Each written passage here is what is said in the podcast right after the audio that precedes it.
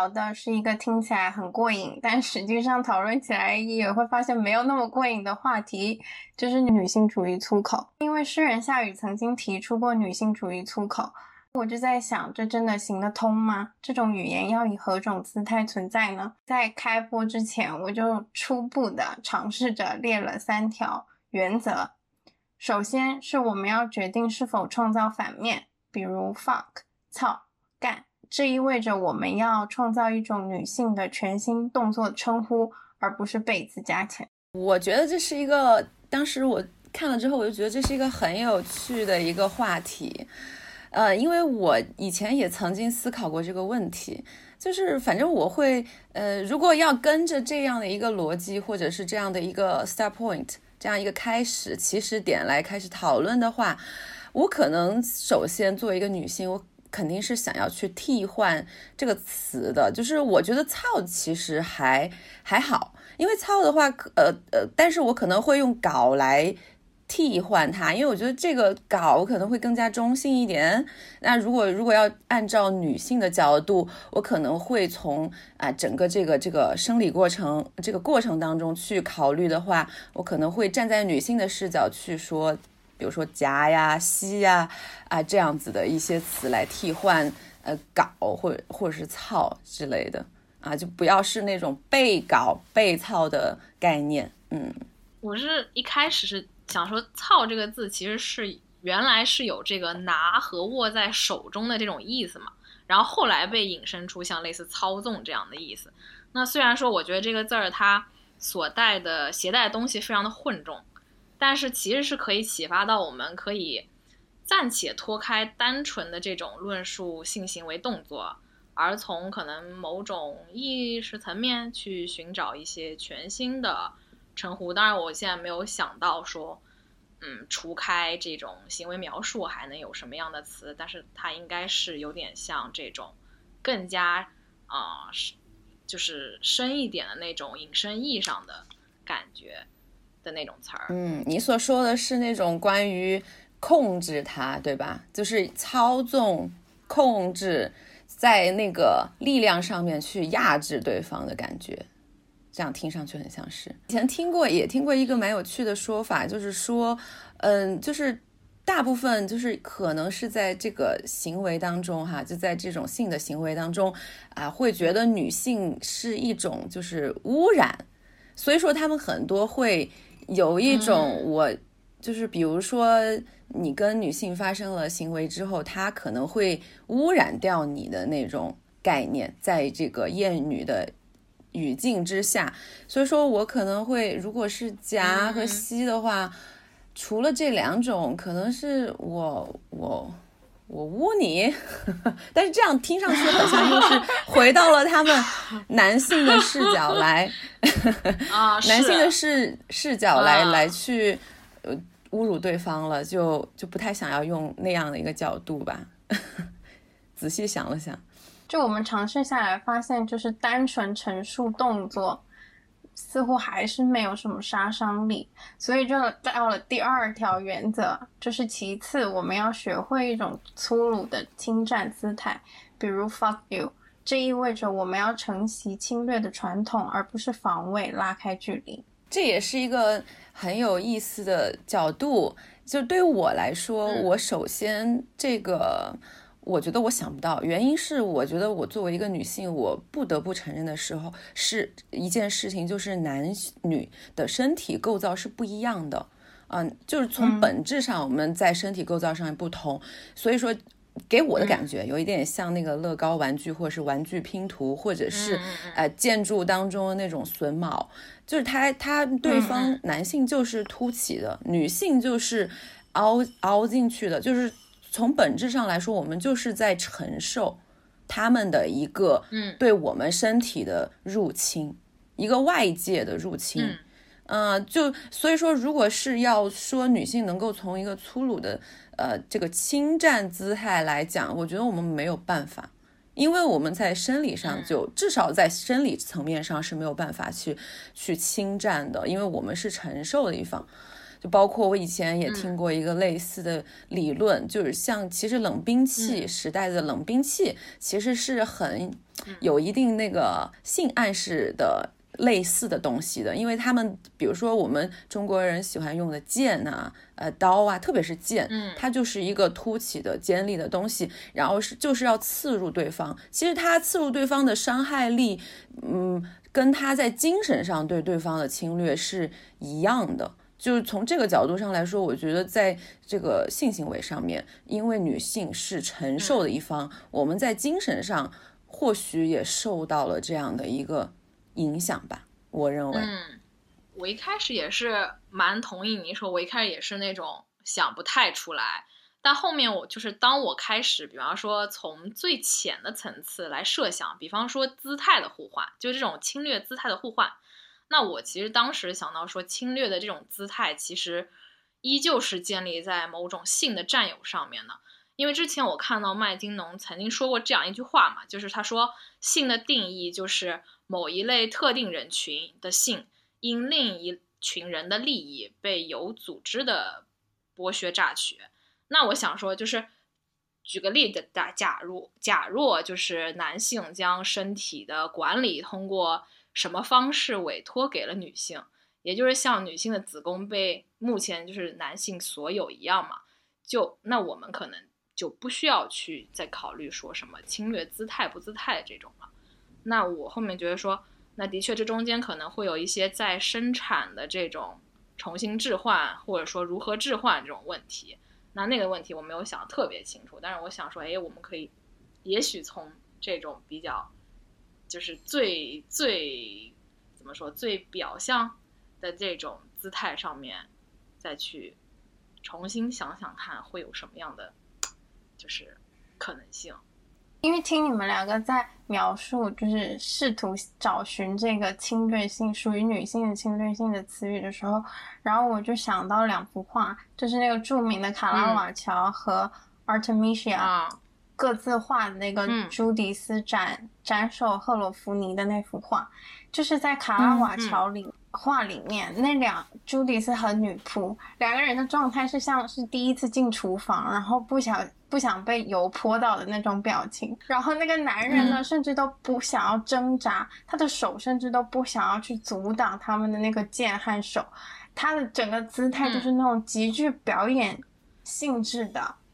痛苦。然后就是那种慷慨赴义的那种英雄式的姿态。Artemisia 她作为女画家，她画那幅就是真实的 murder scene，就是一场一场谋杀，就是那两个女生没有人在闲着，都在试图要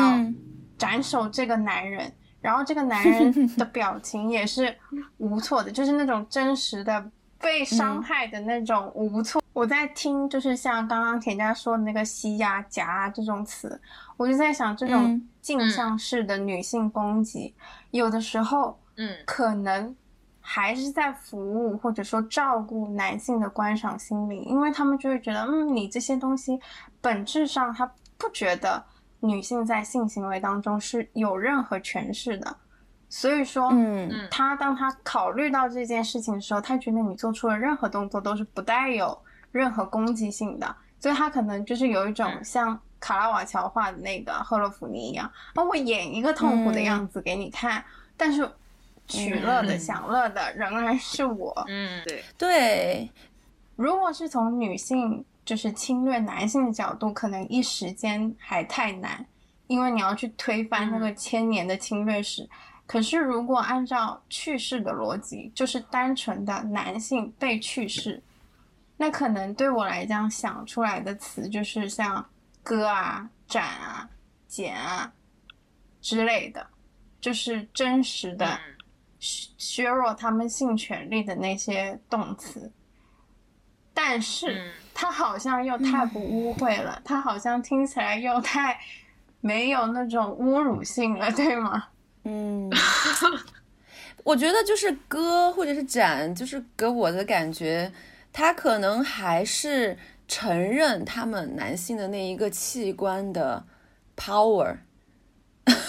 就是去世的原因是因为他有那个事，但是因为你在骂他辱辱骂他的时候，你并不没有办法，你真正的就是合法的去割掉他，或者是给他去世，对吧？那你只是在语言上面去恐吓，那对于他来说，他觉得哎。你你你你还是不能这样对我做，你只是这样说，那你其实是在从另一个角度，你也许也是在承认我这个器官的 power 呢。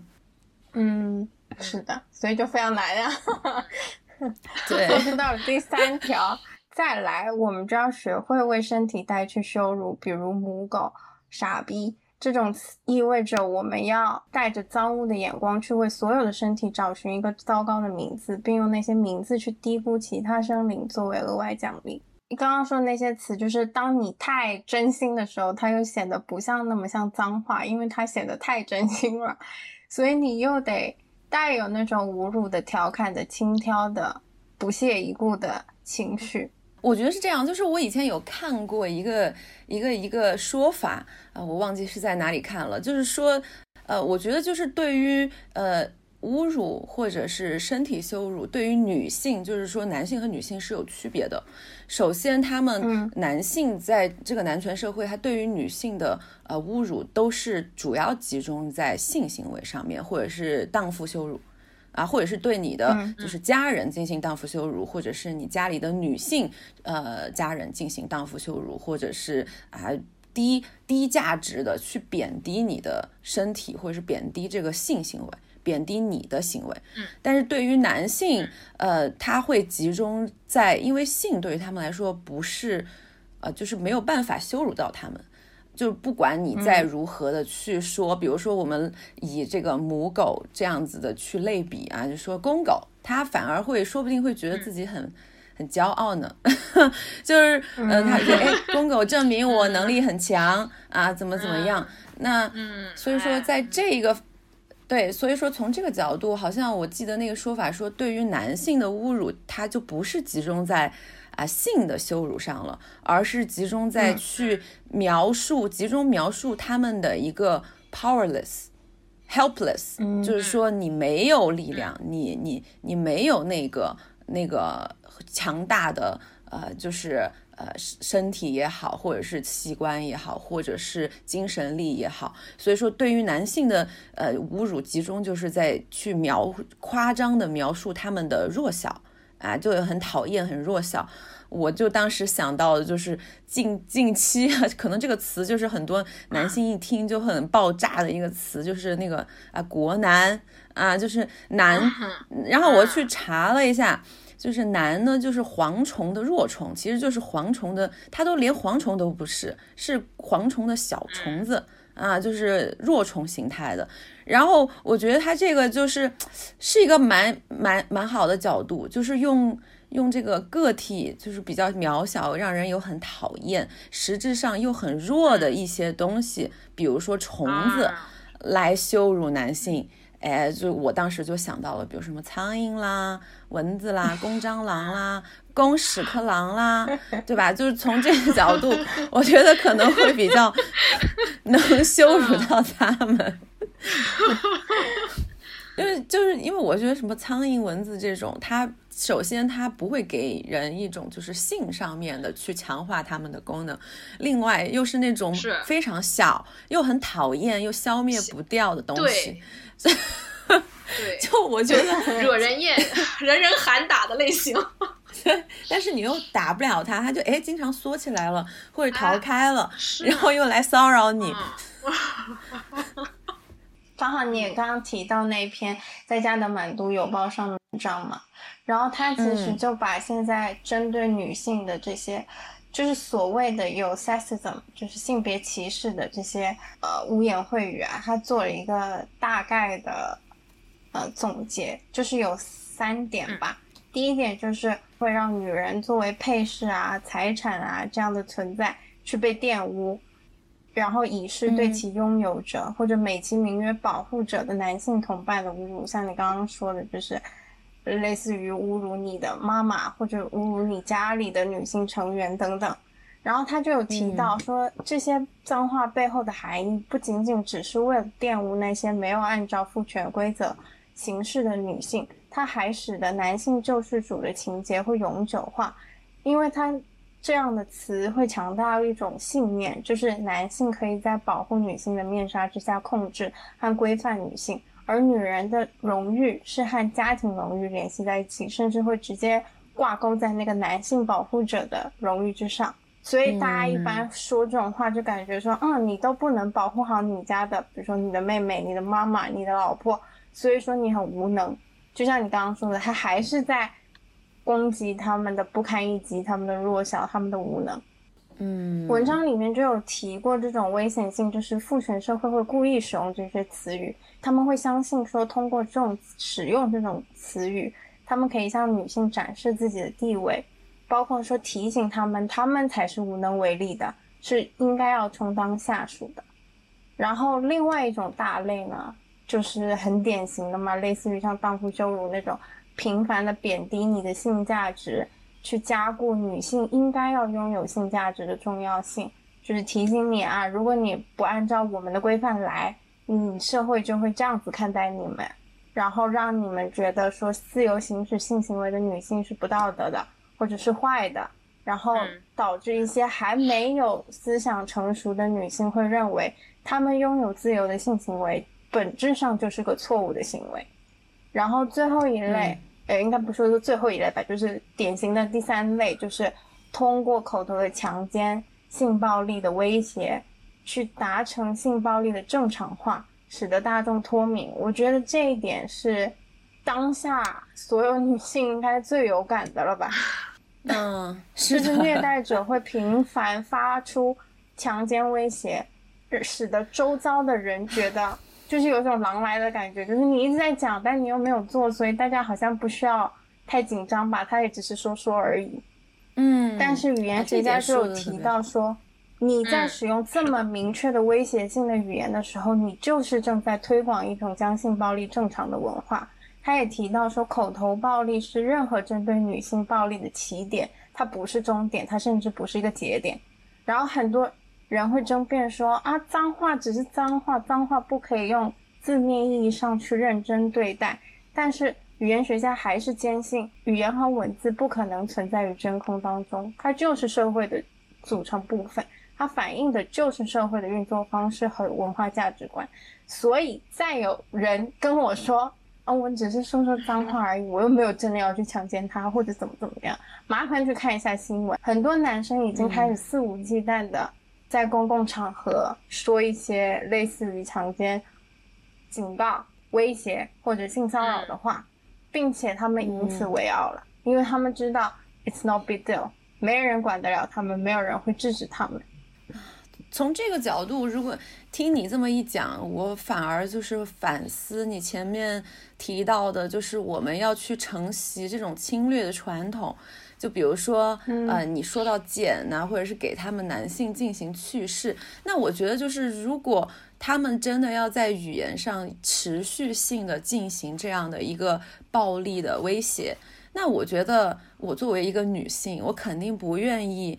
哎，就是就此默默的承担，或者是就此承认我们没有办法去反抗这件事情，或者只是说 OK，我要警告你，你不可以这样说我，因为我觉得这样太太 没有威慑力了。那我从这个角度上，我可能更加赞成，我就是我要去剪你，就比如说你说你要啊强奸威胁或者是暴力威胁，那我说我要剪掉你的，对吧？我要剪掉你那个器官，或者是。我我当时当然我也想到了，就是另外一点，就是又不是只有我们女性才可以被入侵，对吧？男性他的另外一个地方他也是可以，就是被入侵的。那我也 可以从这角，我也可以，对吧？我也可以从另外一个很污糟的角度，我也说我我用什么什么弄死你这样子去威胁，嗯，对被死亡威胁。以暴制暴，我就觉得我们这个讨论越来越有一点陷入他们的逻辑，你不觉得吗？就是因为我们其实就是在做一个镜像的，就是女性的粗口，嗯，对吗？所以我们沿用的逻辑都是他们的逻辑。比如说，他们想要在性这些上面承担一个就是入侵者的角色。包括我想伤害你，包括我想贬低你，这些的逻辑思维，我们都是等于说是照样 copy 过来的。嗯，所以如果我在想，我们一直讨论，一直讨论，即便我们找到了那些词，即便我们真的开始用了这些词，并且这些词甚至广泛的开散开来。是不是一个女性主主义的粗口，依然还是被父权主义的嘴说出来的？嗯，所以这也是为什么我就想要打住那三条原则，就是 就是 let it 停住。可是我在想说，女性主义粗口真的会不存在吗？倒也不见得，因为我就觉得我们那些可见的、不可见的阴道，就像是中指一样。我记得我小时候就是。只要腿张开坐着，就我也没有在公共场合讲，就可能夏天在家里面热，你就而且我也没有全裸的姿态，我就是衣服都穿好好的，但就是大仰叉开，就是躺在沙发上面乘凉，但是家长就一定会第一时间冲到你的面前，然后带着见了鬼的表情。开始跟你说，你不可以这样子，要把脚合起来。你这样做没做像你这样没有女生样子，你怎么可以这样？叭叭叭，就讲。然后呢？可是就像之前朋友圈你不是被疯转那一篇，男性可以为支持女权主义做到三十五件实事。嗯，作者就有提到其中一件事要注意你所占据的公共空间，不管是身体上的还是情绪上的，不要占据过多超出基本需求的空间。然后他的举例就有。男性不要劈着腿坐，因为你这么做是没有办法让别人很舒服的坐在你身边。我想绝大多数的女生都有经历过，就是你旁边的男生腿劈开成一个 Y 字形。我记得我之前 就是左右两边各坐了一个男士，然后两个人都成 Y 字形，然后他们两个的膝盖不知道是就像。牛郎织女要相见一样，就不停的在向彼此靠近，然后我就他们的两个 Y 就渐渐变成了一个 W，然后我的腿就只能在他们那个 W 底下的三角形里面很地弱的生存。我就在想这件事情，如果真的是一个礼仪问题，那不是应该从小就像女生被喝止的时候，男生也应该已经被喝止了吧？嗯，那。如果真的只是一个完全没有性别问题，因为像他建议的，不要占据公共空间这件事情，不管是男是女，这跟性别无关嘛，就是只要你有一点，嗯，就是素质或者礼貌，你都应该要做到的。那我好奇的就是，为什么女生不太有成年女性会大肆做这样的动作，而男生就是基本上都有这种行为，而且。你可能会想说，哦，可能要是那种抠脚的啊，或者嗯，就是抠鼻屎那种没素质的男生才会做这种动作。可是不是啊，说实话，很多平常就很低层的男性，他也会不自觉的就做的时候把腿劈开了。就对他们来说，这不是一件特别怎么说？我觉得就是他们从小没有非常深刻的被提醒过，所以他们。就放任长大了嘛？那我就在想，为什么呢？我觉得是这样的。我觉得就是他们在从小的，呃，男性就是整个社会可能对于男性的教育和对于女性的教育就是不一样的。就我觉得，可能大部分的，呃，包括你说的，不管是就是教育程度高一点，或者是比较教育程度比较低一点的男性，他们可能从小不太会被。提醒这样的事情，或者是他们会觉得，呃，我记得我朋友他们有时候会劈着腿坐，或者是怎样，然后他就会说我没关系啊，因为我是男的，就是这是整个主流社会可能对于男性的一种宽容啊，一种一种一种宽容吧，嗯，然后嗯，在这个方面，但是我。对，这也是一个很有趣的讨论点，因为我有一个学生，我之前有呃，就是辅导一个学生，呃，去去做设计，啊，一个同学，一个男性同学做设计，他跟我讨论的是，他作为一个呃 LGBT 群体，但是他在学校或者是在周遭环境里面，他受到就是很多的压制，他作为一个男性，而不是作为一个 LGBT 被压制，就是他觉得他作为一个男性，很多时候被提醒，啊，不可以这样，不可以那样，然后他就变得非常的畏畏缩缩，就很多事情他很不敢，然后他很弱，然后他就在讨论的话题议题是说关于男性的这种，呃，他讨论的是关于男性的这种，呃，去雄性化的一个角度。那我觉得，其实，在教育当中，可能我自己也经常不自觉的受到这个男权社会的影响啊，就是我会觉得，一方面，女性从小被教育啊，你不可以劈着腿坐，然后对对于男性来说啊，你就可以，这是一个非常肯定是不对的事情。但是从另一个角度来说，我们要怎么样去去去？去平衡，或者是说去讨论这件事情呢？就是一方面，我并不希望我我从我个人的角度，我觉得可能是说，呃，除了就是你在礼仪上面要懂得一些公共空间的这种呃，就互相的尊重啊，这种基本的素质之外，是不是我们女性被过度教育了？而不是说男性是该被教育的，而是不应该，不应该过度教育我们女性需要去低调，需要去内敛，或者是你不可以有攻击性。我觉得相反，我可能更加偏向于，呃，除了让男性注意自己，不要那么的去侵占别人的空间之外，我觉得应该教育女性，我们要学会勇敢的为自己的空间去。争斗，就包括那个地铁上的劈着腿坐的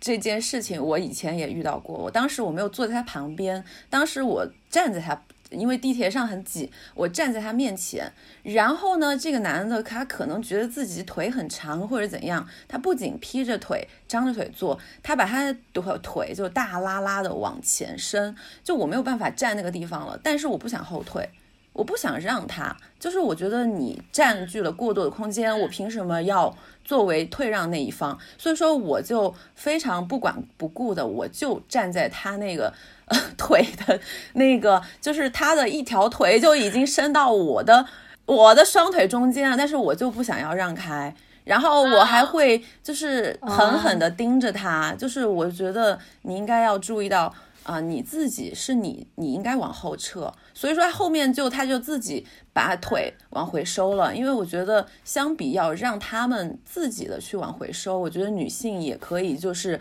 更多的站出来。你既然要侵占我的空间，我要为我自己的公共空间也好，精神空间也好，我要去反击，我要去站回来。这是我的一个个人的想法，可能也是还是承袭这种男。男权社会的影响，或者是厌女的这个，就对于女性的一个关注度吧，就包括有可能，因为刚才说到，就是关于女性为什么张着腿就会被教育这一块，我觉得就是因为他们会联想到一些哎不好的情况，或者是就把你跟那个。啊，性行为又联系到一起了，或者是觉得啊，女性这样做不文雅。就但是就像，就是刚刚你们提到，就我们根本就没有，就什么都看不见呀，就是裤子就是裙子呀，为什么就不文雅了呢？啊，可能他就会过度的去把我们和一些东西联系起来，就包括我就想到我之前在在伦敦读书的时候，我在一个呃那个我在泰晤士河边酒吧。那里打工，然后因为酒吧调酒会用到黄瓜这种水果嘛，然后有一天傍晚的时候，我出去收拾桌子，我手里就无意识的，我就拿一根黄瓜，我还我正在切黄瓜的时候，我就出去了，就去了外面这个桌吧台那边，然后几个男生就就也不是那种很。很侮辱的开玩笑，就只是调笑那种，就是说，哎，这是一根不错的黄瓜什么的。然后，但是你知道他们不是在讲这个，就是他们其实还是算是在骚扰吧，或者是就是调笑。我后来就问我同事，我说为什么他们要这样子，就是说这这个不错的黄瓜什么？他说谁让你拿着一整根黄瓜出去呢？但我就觉得很，就是现在想想我就觉得很生气，为什么女生拿着黄瓜？就要有关于那方面的联想。如果是换成一个男性，他拿着皇冠，完全就没有任何的这样的问题。所以我觉得这可能还是一个 一个厌女厌厌女的这个社会形态下面的一个延伸，就把我们不管是张着腿也好，或者是一些坐姿也好，或者是跟一些物体物品也好，就联系到更多的东西去了。嗯，对，反正就是女生只要拿任何的棒状物，就会遭受就是一些意义不明的调侃。对，我记得我之前有一次跟朋友聚会，然后就是在场可能有一些嗯男男性吧，然后就大家做饭嘛，一起做饭，那肯定就要切一些就是长条状的蔬菜，然后就有一个女生，她就拿着那个我忘了是个什么东西，然后她就这样掰断了，就这样掰断，然后那就有一群男生在远处就呜，然后就。做这种声音，我就想说 O P 啊，你你是在 O P 啊？那他就应该再掰断一根，还跟那个，然后他走过来的时候还会跟那个女生说：“哦，你很凶哦。”人家就是只是只是做个饭，你们会不会脑子里面想太多？然后我就在，就像你刚刚提到的，就是很多时候他们会把这个想象力往一些很糟糕的地方去拓展。其实，这就真的不是礼仪不礼仪的关系了。他就是在告诉你说，当你一旦做出这些所谓有性暗示的行为，不管它是否涉及礼貌问题，不管它是否日常，他们第一眼看到的不是一个人在做一件事情，而是 an invitation from a fuckable object。嗯，就是其实如果你就是。如果有任何男性听众，我真的很怀疑我们这集不会有任何男性听众。但如果你有的话，麻烦瞬间你代入一下荡妇羞辱的那个逻辑，我想你就能明白了。就是一个女生她穿的太露，是因为她在勾引我；一个女生她化妆是为了勾引我；一个女生笑是因为还要勾引我；一个女生大半夜还走在外面是因为因为她要勾引我。就是当你已经被带入进这种不是人的角色。就是一个 fuckable object 的时候，你做任何事情对他们来说都是一种邀请，都是一种暗示，所以他们已经没有办法 理智的思考。这也就是为什么我说我们的阴道可以作为终止，那个终止竖的就是他们那些糟糕的思想。嗯，这点我赞成的。然后之前不是那个。不是，只要但凡有一些女性的伤暴力伤害，针对女性的暴力伤害事件，就会马上有一批呃女子防身术教程，就是涌现出来嘛。他们已经有一种趋势，他们在进化我。你不要说他们不努力，他们已经在进化了。就刚开始，他们可能会找什么健身教练啦，然后一些比较壮的男生来做示范。但现在他们已经开始有一种倾向，是找特警、公安，就是这些在体制内的威猛先生 来做示范。我能理解他们想要干嘛，就是要想要 increase 那个 credibility，就让大家觉得，哦，他们说的话那应该要信或者怎么怎么样。嗯。那时候我就脑子里面一直在想一个问题：你花那十几分钟、二十分钟的时间教我怎么做这些招数。你为什么不能花那十几分钟告诉我我们应该怎么做？你都已经在体制内了，你要怎么做可以改善这个体制？我们要怎么做可以改善这个体制？我们一起怎么做能改善这个体制？相反，你花十几分钟告诉我去练武，你还不如告诉我去出家好了我。或者是你花十几分钟教女生如何防范。那你不如花十几分钟多去普及一下，让这些男的不要这样干，不要去违法犯罪。他们没有办法普及嘛，因为没有任何有震慑性的条约能够说得出来，他们也知道 说不出来。哦，我突然想起来一件事情，就是以前放学，我不知道你们有没有过，就是可能。你街上会有那种高年级男生，就是成群结队聚在那边，然后只要有女生走过去，他们可能会吹口哨，或者突然冲到你旁边，就贴着你走。可是他也不说话，他就是贴着你走，然后走一段之后他又回去，但是就是一直在笑。然后我记得很深刻，是我从他们那里听来一句话，叫做“你要懂得给人亏”。就那一次是因为我就是很凶的，就是骂回去，我想说你们到底在干什么东西？嗯，然后他们就就会说你要懂得给人家亏。亏这个词我不知道在大家语境里面有没有共识，但是在我们的语境里，亏不是那种比如说损你啊，就是说啊你今天你头发像鸡窝头那种，亏的意思就是类似于占你便宜，但是口头的占你便宜，但你不要反抗，就是你要让人家亏，你才是一个 lovable。可可被爱的女性，如果你一直反抗，然后一直就开不起玩笑的样子的话，你就是一个很讨人厌的人。然后那句话我就一直记到现在。对他们来说，这是理所应当的，就是你作为一个女生被他们看见，他们就是可以来亏你的。你是没有什么，就是就他们不会觉得这件事情是他们在做一件恶意的事情，或者他们在做一件不好的行为，他们觉得。嗯，这是理所应当的，那个，不然呢？这个可能是的，就是在这个我很赞同。就是我以前也遇到过，不是类似的情况，但是我想起来，就是就是可能男在男男性男权社会当中，就是他觉得一个 lovable 或者是可爱的女性，就是一个要懂得退让啊，要懂得给男生一些。呃，respect 啊，或者是包容也好，或者是低姿态也好，这样的女孩子才是可爱的，才是呃更容易接近的。就嗯，我就想到了一件也是有点类似的事情。我当时去去参加一个手绘夏令营，然后那个时候是里面都是那种军训式的管理。然后有一天我们就要徒步，就是那种部队里面的那个军官带着我们，就是一帮子年轻人、大学生去徒步嘛。然后徒步要走二十五公里吧，二十五公里，然后回程的他他他。表面上有说，哎，大家就是一起看谁先到什么的，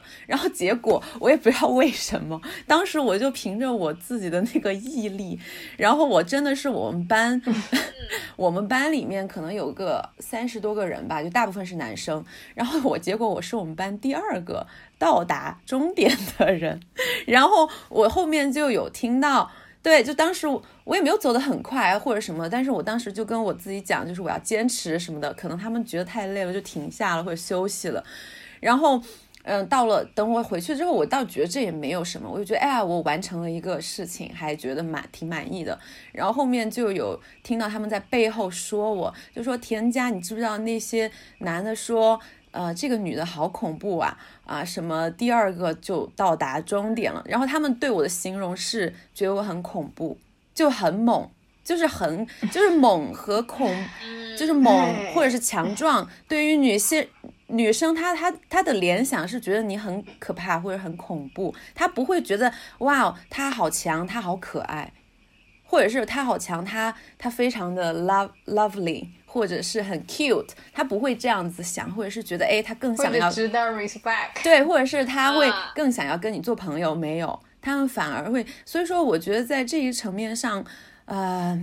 作为女性的话，我就很想要就是去忽略他们吧。作为一个女权主义者，那我觉得这是他们自己要意识到的男性自己的问题，就是他们可能一直长时间几千年来占据这个社会形态的一个呃。高级的统治地位，所以说他们呃，一方面他们也是受益者，一方面我觉得他们也是这个男权社会的受害者，因为他们变得非常的脆弱，他们不肯承认自己的弱小的地方，所以说当一旦有女性威胁到，或者是当他意识到一旦有女性比他强、比他厉害，他反而或者是像你所说的那个例子，一旦有女性不肯让他亏。不肯亏，不肯让他占便宜，他就有点受不了了，他可能心态就失衡了。这一部分人，我觉得也是这个社会的受害者，他就崩溃了。就我都能想象到，他们顿时间就是没有办法分类了。就是当一个非常强大又聪明的女性出现的时候，他们既不想把放进女性的 category。他们好像也没有打算把它放进人的 category，他们也不想把它归类为男生的类别，所以他干脆把它当做一个外星人。不是以前那个很早期，就是哦，这个世界上有男性、女性和女博士，嗯，就是他们不愿意承认那是一个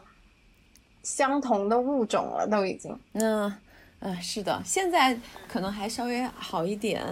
那那那些年，那些年是的，嗯，因为现在女博士越来越多了，他们已经 没有办法了。然后前段时间网飞那个 Tinder 诈骗犯那个纪录片嘛，嗯，我那时候看看到片尾的时候，他开始讲就是这些女性还有那个诈骗犯的现状，就是那些女性呢还在偿还债务，然后这个诈骗犯呢就是已经回归社交媒体。然后继续就是那种纸醉金迷的生活，完全没有被影响，而且他好像还要就是控诉这些女女生，就污蔑他，就还要反咬一口的感觉。然后呢，可是同样也是在片尾，这些纪录片的拍摄人员就问那些受骗的女性，说说你还会经过这种事情之后，你还会想要用这种软件去认识对象或者出去约会啊，dating 吗？还会继续这样投入的去喜欢爱别人吗？那些女性全都很就是又期待又害羞的说当然。然后我当时听到他们说当然的时候，我就好想哭，我觉得他们好勇敢，好欣慰，就觉得他们没有被打倒。然后我就想要去，你知道，去那些评论里面找一下同同温层取暖一下。我就想说，哎，大家一起来啊！然后结果通篇都在骂说。好蠢呐！这么没心眼，被骗完以后还不长记性，活该再被骗，就应该就是应该被让他们被骗，再被骗一次。然后可能还有更污秽的一些语言，就是大量的就出现。我就在想，嗯，为什么会这个样子呢？嗯，我觉得这还是。这对，如因为你跟我讲了这件事情之后，我就在想，如果是性别对调的话，如果是一个一些男性群体被一个女的，或者是被其中几个就是女诈骗犯骗了之后，他们的这个言论会是怎么样的呢？可能就会集中在集中在这个女性的身上去了。我觉得从本质上来说，这还是一种。厌女心态吧，就是如果当我们在爱情当中，女性在爱情当中，如果啊你太聪明、太狡猾，或者是太懂得计算了，他就会说，哎，这个人有点阴险，他可能是个捞女啊，他怎么怎么样。那如果他，如果这个女性她比较真诚，她比较无畏、无所畏惧，然后呢又比较容易相信对方、相信爱情啊，她就是。啊，愚蠢的，她就是个蠢女人，她就是个傻的，呃，她就活该被骗。我觉得就是，嗯，这个就是一个厌女心态的典型啊。当然，我也承认有一部分人他可能是出于一种恨铁不成钢，就觉得，哎呀，你怎么可以这么蠢？哎，我我替你着急啊，你你不可以这样子。然后他就开始不自觉的带入的过多，所以说他就开始也去去骂这些女性。我觉得。呃，这种是一种，就算他是出于一种恨铁不成钢的心态，但是他也是自动的、自觉的，在没有了解就是这个女性其他生活的情况之下，他就自觉的把他们把女性归类为了弱势群体，啊，就是说，我就我觉得这个是一个。我没有办法赞成的东西，就包括我，我我我拿我自己举例，就是我最近就是呃跟朋友聊天的时候就有聊起，就比如说我在国内，比如说一起吃饭或者是跟男性约会的时候，我比较喜欢啊主动买单，或者是说我会主动提起，哎我请客，或者是说我们去哪儿玩的时候，我愿意就是付这个旅行的费用或者怎样，然后他们就会。来说，田佳你怎么这么傻呀？你你为什么要让呃这个这个男生就是占你的便宜呀？说怎么怎么样？然后我其实不是很赞同这样的说法。我觉得，呃，为什么我跟男性约会，然后我主动买单，或者是我愿意付费用，就是我我蠢，或者是他们就是要占我便宜呢？当然，我跟我有一些朋友就是有深刻的，就是包括跟我妈。还讨论过这件事情，我觉得也是很给我启发的。就是我的朋友，其中一个朋友，他就很替我着急，他就说，呃，他甚至会提到就是关于女权的啊这样的一些话题。他说你这样做是在伤害女性群体。他说我鼓励，他说我，然后我就啊，我就有点问号了，就是啊，我这样怎么就伤害了就是女性群体的利益？但是他的理由是说，因为在当下这个社会，因为女性和男性就是不平等的。我们受到了很多社会的制约，比如说我们女性啊，年龄大了之后，人家就会说你是大龄啊剩女啊，你在婚姻当中，对，就是这个价值就会贬低或者是降低。所以说他觉得，当我们选择跟男性约会或者是相处，但是在没有结婚的时候，我们就是在吃亏的一方。所以说，他可能会在这些程度层面上，他觉得他要为女性争取更多的权呃利益。就比如说，男的就应该多多付费用啊啊，多买单啊，男的挣的工资就应该给女性来花费啊。就是他从这个角度上，他觉得他是在为女性啊争取更多的利益啊，来来来对抗这种不平社会的这种啊这种不不平等吧。但是我又问，然后另外一个人物就是我妈，我在跟我妈讨论这个问题，我就说，呃，我是不是就是呃，我跟男性约会或者吃饭买单这些 OK 吗？他说，他说你这个没有任何影响。他说，如果你觉得这是你可以承担的，你也乐意买单，你愿意，你享受这个过程，你也付得起这个费用，那就不用那么去在意到底是谁吃亏或者是谁应该买单。他说，你想买你就可以买。你自己 enjoy 就好了，我就觉得这也给了我一个很很大的启发。那我作为一个女权，我可能更偏向于倾向于我妈妈跟我说这种方式吧，就是啊，我要更自己去选择，就是我要有自己的自我的选择，是我愿意买单，还是说我希望。啊，怎么样？别的方式，或者是 A A 也好，或者是说，我就希望他来买单，那我要明确的跟他表示，那就是这都是女性自己的选择。然后从另一个方面来说，我，我关于前一个朋友说他要在这个社会群体给女性群体想要争取更多的利益上，呃，利益和权益上，我觉得这种买单其实都是小小小小利益，这样就是那种蝇头小利。呃，我觉得他，呃。我对于他的这种想法，我并不是说我就反对啊，但是我觉得我个人，我可能更希望从这个社会结构层面上去为女性争取权益。就比如说我们女性啊，因为根据社会调查嘛，就是大数据，我们我们女性的收入整体的收入还是只有百男男生男性群体百分之七十，即使是同样的职位，同样的 level。啊，那就是说我们其实还没有达到同工同酬呢。啊，包括很多女性在职场上啊，已婚未育的女性在职场上所受到的隐形的、明显的歧视啊，包括大部分啊，不管是东亚、亚洲还是全世界范围内，女性成为精英集团的首领或者是政治首领的这个比例是非常小的。从这些角度上说，如果我们能够。越来越多的女性成为啊，更多的啊一些可以做决策的啊精英阶层的人，或者是说跟男性达到一个同工同酬的啊这样的情况，以及我们不会受到生育或者是职场的歧视，那我买单，或者是所有女性买单，那简直就是轻而易举的事情呀，对吧？她可能赚的钱就很多，她买个单也好，她她买个房买个车也好，又有什么难度呢？嗯。赞同去说，从男性那边获得，就为女性获得更多的那种经济上、物质上的这种利益，就是可能反倒是，当然我这个也挺乌托邦的，就是可能是要从社会结构上面去改变某种制度或者权力的这种结构。就是我实在是对男的 可能有一些，对，就是有一些就是比较。失望了，被对，就是我觉得真没救了，就是咋整这个？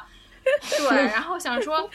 我要是我要是日就是在每个生活当中，就是像就苦口婆心的去劝诫人家，或者说咱们一直就是咱们就是费尽心思去去罗列那么一大串一大串的，然后想说我们要互帮互助各种，哎呦，我觉得好那啥呀，然后想说就是。男性本来就是像田家之前说的，就是比方说形容他们特别弱小或者特别怎么着的这种精神上面的那种感觉。那我比方说退退一万步，现在来看这种这种整体的制度和权力的物质结构这种状态来说，倘若我们真的可以从那种层面上，就像田家说的，就比方说我变得特别强壮，或者说我真的拥有什么样的实权，各种的时候，我觉得那种就是翻盘的这个感觉，感觉比较有可行性，就是更加 更加那个一点儿。对我就是有那种感觉，要去争取嘛。嗯，对对，要去争取，争取更大的这样的话语权也好，地位也好，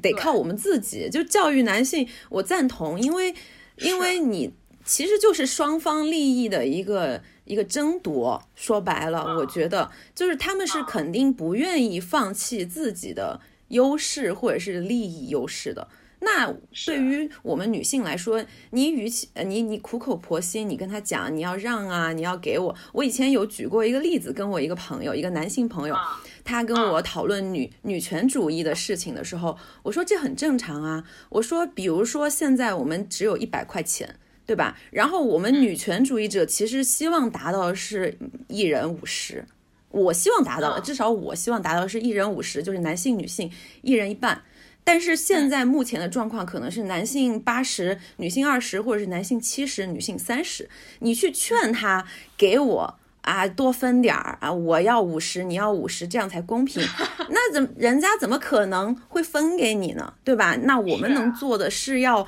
很强势的去争这二十块钱、三十块钱，而不是说你要让给我。我觉得那个可能不太现实。啊，对。然后我我也后面想过，比方说最近那些事情啊，其实从某些层面上来说，很有可能会打击到很多女性的心情嘛，因为有些结果实在不尽如人意，然后你也觉得很危险啊或者什么的。我是觉得很嗯，如果可能的话，就是类似，比方说可以。就是形成一种大规模的这种自我陈述的行动，就是要大规模一点，我觉得也是有这个就会好一点。就是我感觉，哎呀，嗯看了太多个体的这种斗争之后，就是或者小群人的斗争之后，就，哎，就也蛮心疼的吧。就是也哎，就可难过了。我最近看那些东西，就也不知道说，那我觉得我安慰一下你，我觉得我在哎。包括就是 我安慰一下你，就是我觉得我能安慰的点，可能就是呃，我跟 Chandy 就是这一点上有一点点不一样，就是我我能我非常能理解你的那种就是、就是很 down 的感觉，但是我可能。表面上我经常就是喷这喷那，像一个喷子一样，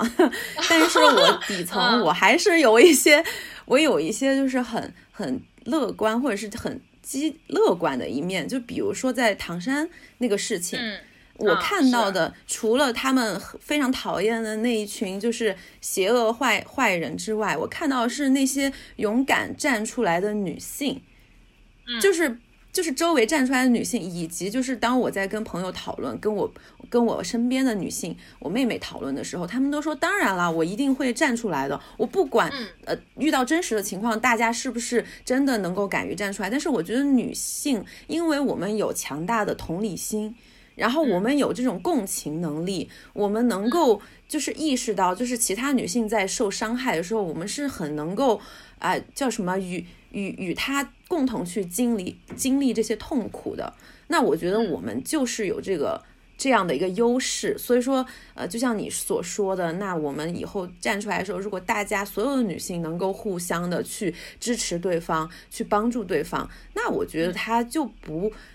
就是对他的这种现状的改变就不会是不可能的。我觉得他可能需要时间，可能需要我们一代又一代人的努力，或者是慢慢慢慢的推进。但是我是我能看到这样的一个。好的发展方向，即使现在、啊，网上充斥着对于女权的一个污名化，什么田园女权，或者是即使是有一少部分的女性，她对于这个叫什么女权的认知有一定的误解，或者是错误，或者是她只是利用这个来为自己获益。但是我觉得不管怎么样，她都是在逐渐逐渐的探讨、摸索、前进的过程当中。那这总比以前大家啊避讳她，或者是完全不去谈论她要好很多。嗯，是，嗯就我们刚刚所聊的这些女性情感，或者说女性独有的一些思考方式，我们是比较放在一个微观的视角下去讨论的嘛。那如果我们把它放到一些更宏观或者说更抽象的世界里呢？就像《三体》，《三体》第二部《黑暗森林》的标题是取自二十世纪八十年代一句流行语，说城市就是森林，每个男人都是猎手，每个女人都是陷阱。我当然不是为了就是嗯搞搞这种断章取义的东西，然后说作者厌女什么的，但是呢。《三体》在我读过来，因为我确确实实是看先看到了对它的讨论，然后才去找了这本书这几部书来看。对我的感觉，它依旧是一部非常典型的男性关于历史的未来的叙事。然后里面的每个女性呢，我不知道为什么总给我一种孤立无援的感觉，就是不管是从人数上来说，或者说他们的决定、他们的思维、他们的立场。都是一种要站在很多人的对立面，或者说站在所有男性角色的对立面去承担的一个东西。在这种层面上，我反而会觉得，就是在读的时候，因为大家我已经被剧透了嘛，等于很多情节他为什么被骂，然后大家在骂什么，我都已经是提前知情的，所以读到那里的时候，我已经有准备了。可是我不知道为什么，我越读越觉得。这些女性反而是一个开拓者的感觉，对我我我也我也觉得，你当然作为一个救世主、一个英雄、一个把人类文明、宇宙文明大业放在身上、扛在身上，甚至被他附体的人，你很了不起，因为你已经把你的个人都已经牺牲掉了。可是就是因为他们这些女性角色。在做很多决定的时候，他能给你看到一个人类他在思考他自身，你不管你认不认同吧，但是那个价值和信仰和所谓的人类大业、宇宙文明传承，巴拉巴拉巴拉这些东西对比在那里生拉硬拽那种拉扯，然后最后他做了一个决定，甚至他也想必也是知道那个决定一定会被人骂的。我反而觉得他们很勇敢啊！就是你当然也可能因为我本来就不是很 care 我人类文明，所以我觉得他们他们把人类文明搞砸我也无所谓。我也觉得哦，他们居然愿意这样做啊！本能的还是会欣赏的。其实，因为有一些我确信他们是有一些自我信仰，是独立生长于那些所谓的群体。信仰之外的，而且生命力肯定是很顽强的，不然也不至于让他们，对吧？惹众怒，惹成这个鬼德行。嗯，我很赞同你说的，因为 《三体》，《三体》其实是我曾经几年前最喜欢的科幻小说之一。我记得当时也是，当时它刚出来没多久，然后呃，我就我那时候还在念书，还在英国念书的时候，我就。就是看完第一部，然后就是非常投入的，马上看第二部，然后非常投入看第三部，然后后面又反反复复看了好几次。然后第一次看完的时候，我真的当时。哎，这个那个心情就很复杂。一方面，我可能就是因为太 in into 这个故事了，就是看进去这个故事。我当时就觉得，那个因为里面有三个人重要女性嘛，我认为就是最重要的一些呃，就典型你能够记住的女性，一个就是叶文洁。就是事情的开端是由他开始的，就我当然我我我也不知道在这里剧透给大家好不好。然后第二一个女性就是呃大家会讨论最多的就是陈星啊，就是那个在在在在后续跟罗辑和那个韦德他们做对照的一个女性啊，一个一个人类的女性啊。然后第三个就是罗辑的呃老婆庄严。啊，那那个这个三个里面，我觉得前两个人物的塑造其实是很成功的。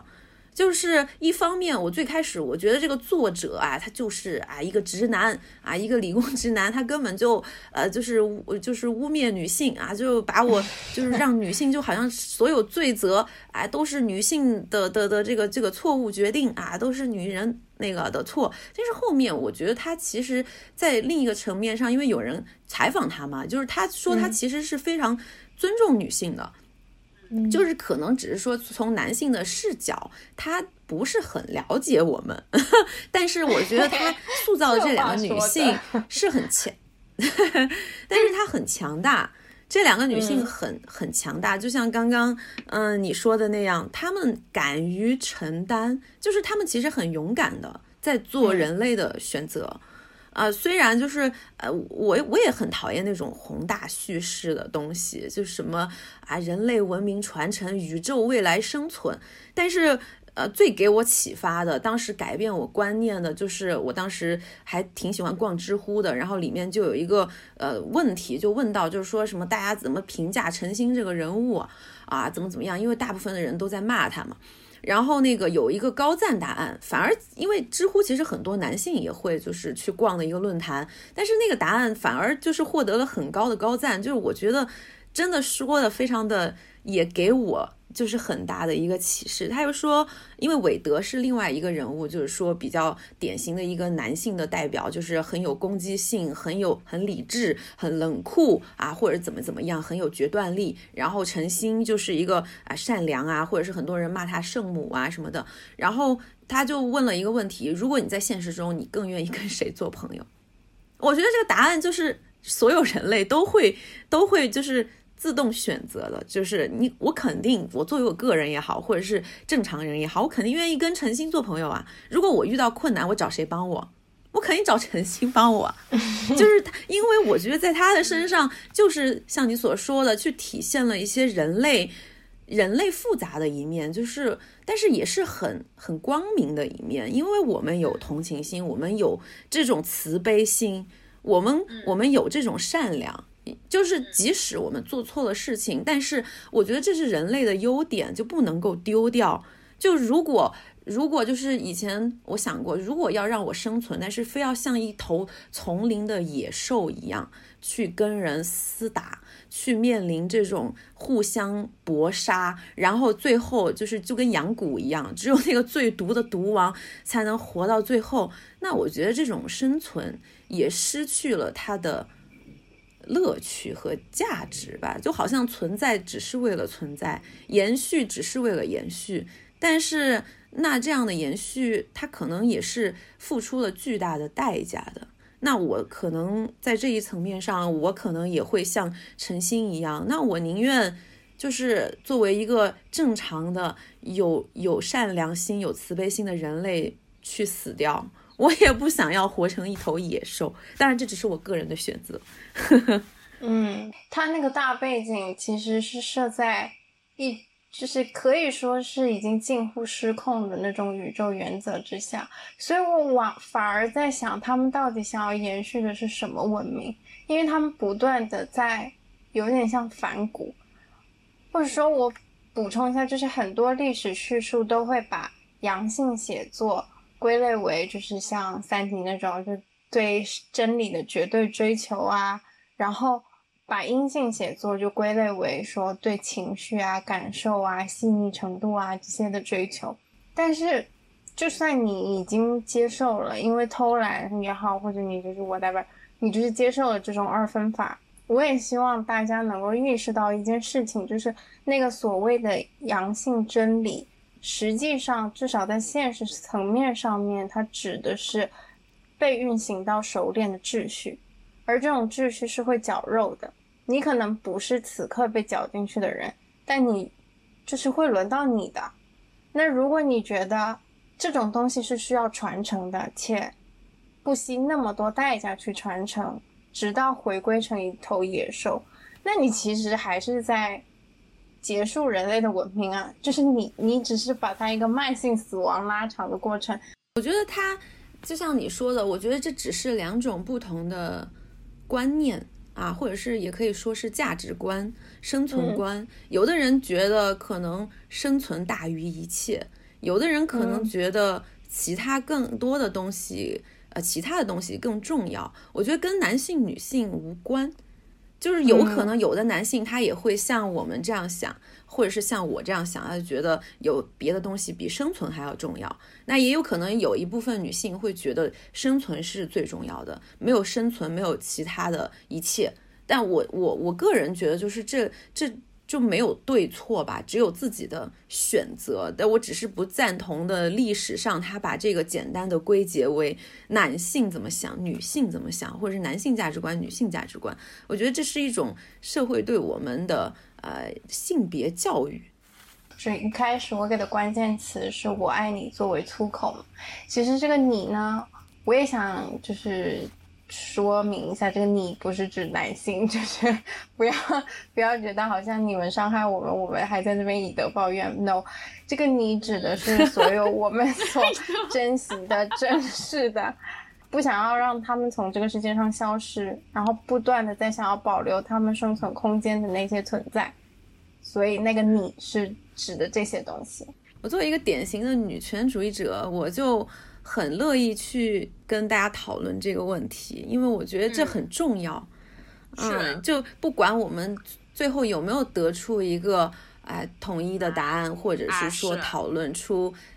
什么东西，但是我觉得对于所有呃，就是听我们聊天，或者是我们自己也好，都是一种启发吧。我觉得女性，嗯，这所以说我有时候我很热爱 我自己作为女性的身份，因为我们就是。很乐意去分享、学习，然后能够共情，然后可能关于就是我爱你这样的一个呃这个点，这个话题点，我觉得嗯，它不是一个，我还是比较理想主义，可能稍微有点乌托邦，就是我觉得就像圣母这个词一样，我不希望他他他被污名了，就是我觉得这是一个非常好的事情，嗯，我觉得。就是，嗯，在某一程度上，因为我自己所带有的个人价值观也好，就是世界观也好，我希望能够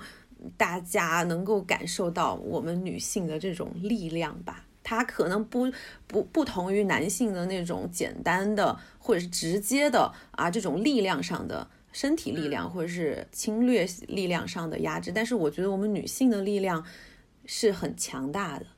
说不定未来有一天，我们也可以站在这样的一个顶峰，去去看到人类更更多的可能性，或者是文明更多的可能性，也去讲一些宏大叙事。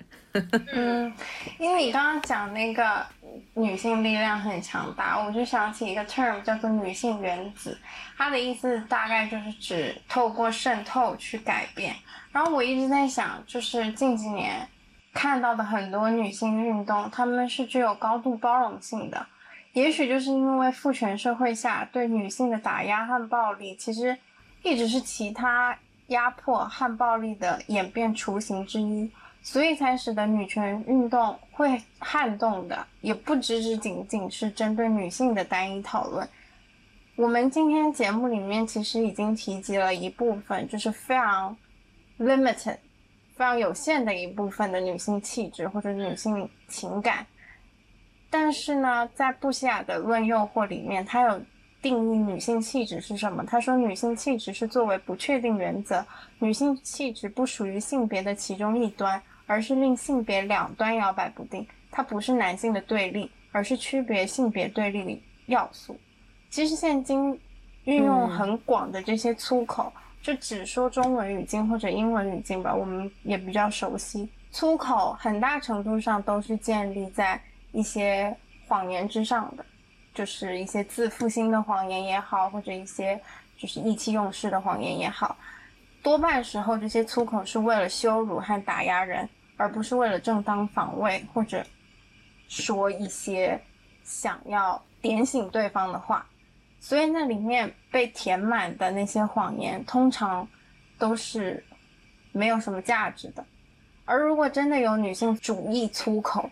说出真相，会不会即将成为其崭新的目的？我们已经有女性主义，我们也有粗口，但是女性主义却逐渐成为这个世界的粗口。如果这个社会执意要讨厌我们、排挤我们，那就如同诗里那句“我爱你”这样脏污的词语，我们将世世代代说下去。